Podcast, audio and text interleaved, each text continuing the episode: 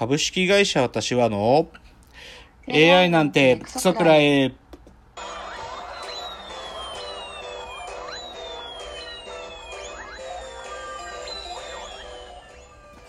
群馬が生んだ怪談時、株式会社私は社長の竹之内です。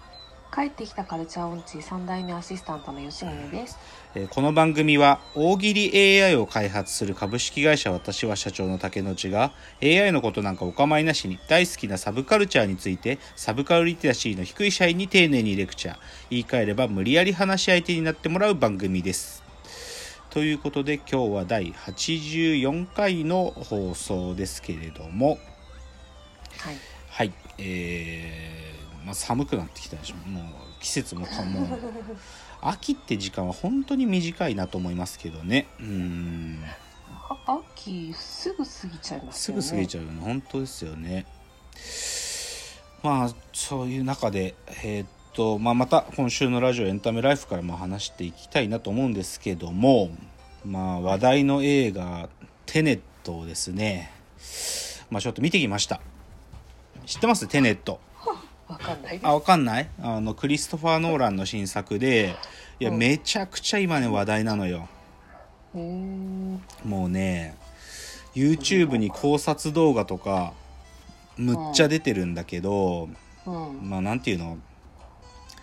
あのスパイ SF みたいな話でうん。こう時間を逆行するみたいなことが起こる話なのね。へー。だからこなんていうのかな？前評判としてはこう本当に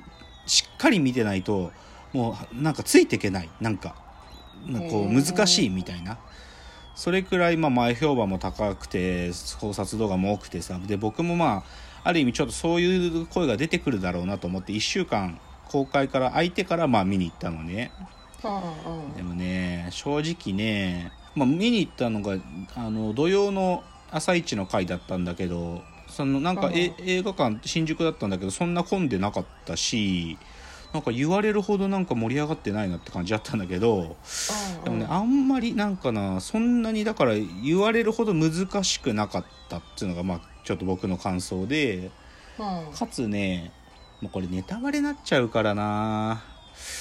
まあネタバレになっちゃうけど一つキーワードを言うとねうん。ドラえもんのせわしだねえ、せわしって何ですか？せわしって せわしってのび太の子孫子孫でうん。あのののドラえもんをのび太のいる世界に送り込んでくれたのび太の子孫のことなの。でなんで僕のおじあのじいさんはあんなにえ出来が悪かったんだっていうことを嘆いてドラえもんを現代に送り込んでくれたのがせわしなのね。うんうんうんうん。ででそのせわしの話だって思うとかなりよくわかると思うよ、このテネットっていうのは。のまあ、ちょっとかなりネタバレも踏み込んでるんだけどね。ちょっとただそういうのちょっと思ったなテネットでした、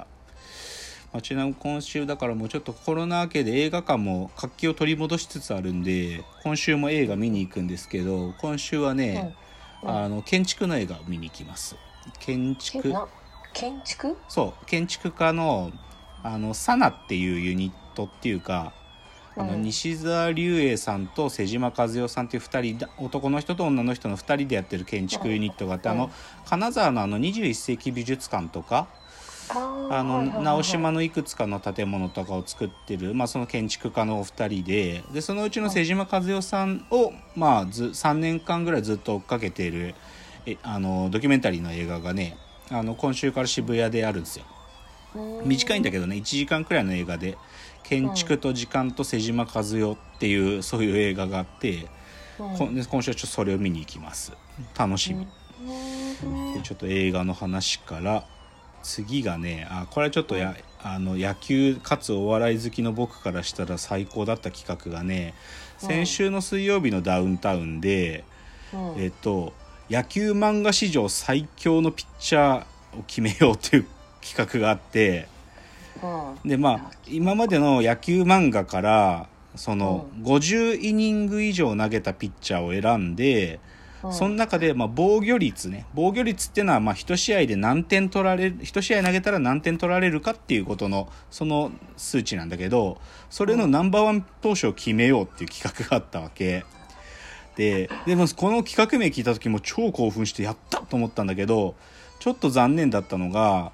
水島新司先生の作品はねなんかね作者の意向により対象外になってるっていうのが最初に断りで出てこれねでも実は最近水島先生ねちょっとこういう傾向あるの。なんか他の企画とかでなんか野球漫画最強のベストナインを決めようみたいな企画も昔なんかの雑誌かウェブの記事かなんかであったのよ。なんだけど水島先生がなんかなら一緒に並べてほしくないとか言って断ったりとかそう。なんかちょっとあるんだよね。なだからなんでかなと思うんだけど、まあ、でも少なくともなかったら残念なんだけどただちょっとランキングが興味深くて、まあその野球漫画いろいろあるわけよ。それこそほおあのー巨人の星とかさまあいろいろあの今までの水島作品以外の野球漫画いろいろ出てくるんだけど、意外に足立満先生の作品のランクインが多くてでね6位に、まあ、タッチのタッちゃん上杉達也。タッちゃんが防御率0.88で6位だったわけ。うん。でじゃあ1位誰なんだよと思って超期待してたらなんと1位がうん。和也。上杉和也。かっちゃんだったんだよね。0.17かっちゃんって少なくともタッチの作品の中で1点しか取られてないんだよ。すごくない？だからやっぱり和也は死んじゃったけどなんかやっぱり和也は達也がまあ追いかけるべきなんか最高のピッチャーだったんだっていうのちょっと感動したよ僕は。そう。でもなんかねそう。水島先生ちょっとねなんか少しいくつかなんかちょっとほ作家作者水島先生自身がちょっと今こじらせてるっぽいんだよねなんか。なんか変な露出のされ方したくないみたいなこと言ってるらしくて。でも水島先生の最後の夢って死ぬまでにね、その野球漫画の作者として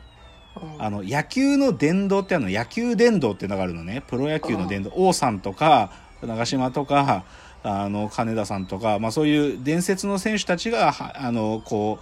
う本当に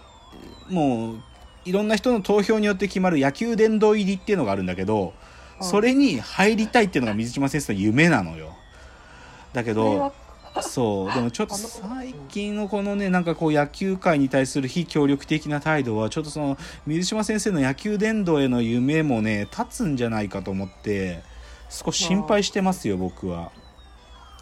っていうのがでもまあちょっと水曜日のダウンタウンで和也が1位だったっていうのがちょっと結構グッとくるものがありましたね。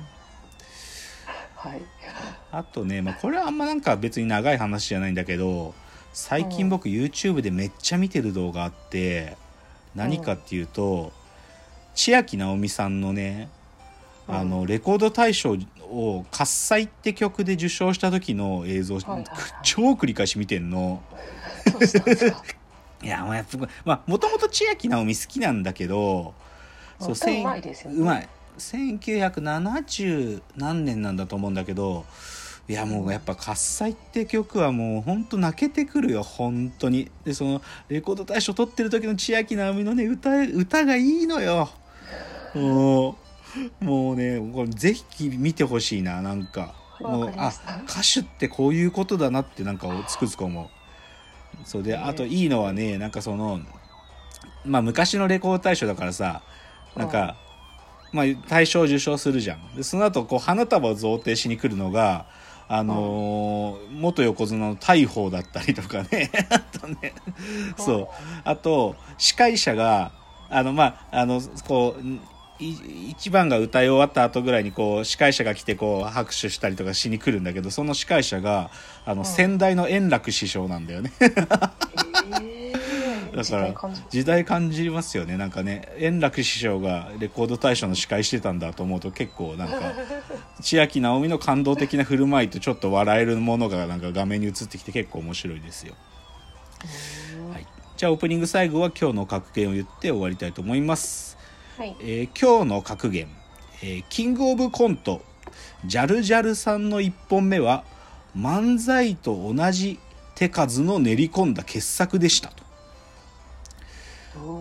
いやとまあ僕はねこれ1年前もちょっとキングオブコントがあった時に少し、あのー僕の感想を言ったのが正直コントっていうお笑いの形式は漫才よりも